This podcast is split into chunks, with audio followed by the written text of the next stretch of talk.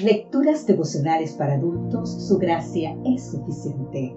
Cortesía del Departamento de Comunicaciones de la Iglesia Adventista del Séptimo Día Gascue en Santo Domingo, capital de la República Dominicana.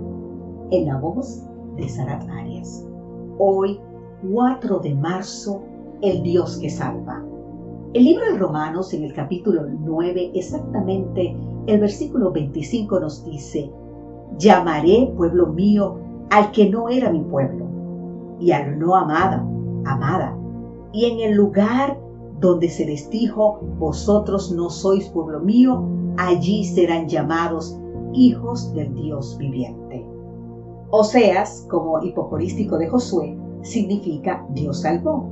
El profeta Oseas cumplió su ministerio durante un cuarto de siglo en una época de tragedia nacional.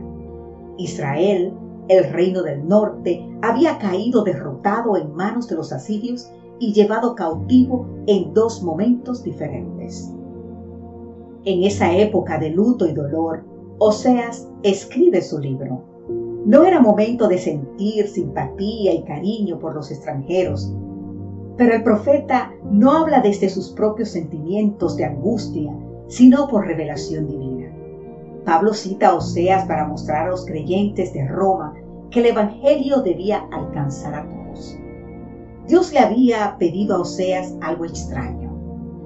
Me dijo otra vez Jehová, ve y ama a una mujer amada de su compañero y adúltera. Así ama Jehová a los hijos de Israel, aunque ellos se vuelven a dioses ajenos. Te invito a leer en el libro de Oseas capítulo 3. Dios le pide que ame a una mujer infiel, que no merece ser amada, así como Él ama a un pueblo infiel, que no merece ser amado. La infidelidad de Gomer es un espejo de la infidelidad y la idolatría del pueblo. El primer hijo de Oseas y Gomer se llamó Jezreel, que significa Dios esparció. La segunda hija se llamó Lo que significa no compadecida para mostrar así el sufrimiento en el exilio. Por su parte, el tercer hijo se llamó Lo Ammi, que significa no mi pueblo, para mostrar que el pacto entre Dios y su pueblo estaba quebrado. Se usa el significado metafórico de los tres hijos para representar la relación matrimonial restaurada. Antes de la restauración, Jezreel significaba Dios esparcirá, pero luego significó sembraré. Antes, los Ruama significaba no compadecida. Después significó tendré misericordia. Antes, el nombre de Loanmi, el tercer hijo, significaba no pueblo mío, pero después significó tú eres pueblo mío.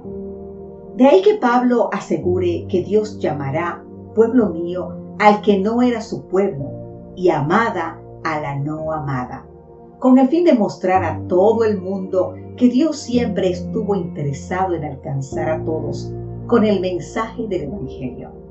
Así esas naciones también podían ser parte del pueblo de Dios y serían llamadas hijos del Dios viviente.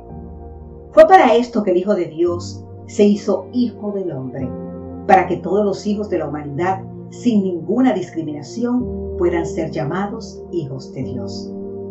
Querido amigo, querida amiga, el cristiano no cree que Dios nos amará porque somos buenos, sino que Dios nos hará bueno porque nos ama. Así dice C.S. Lewis.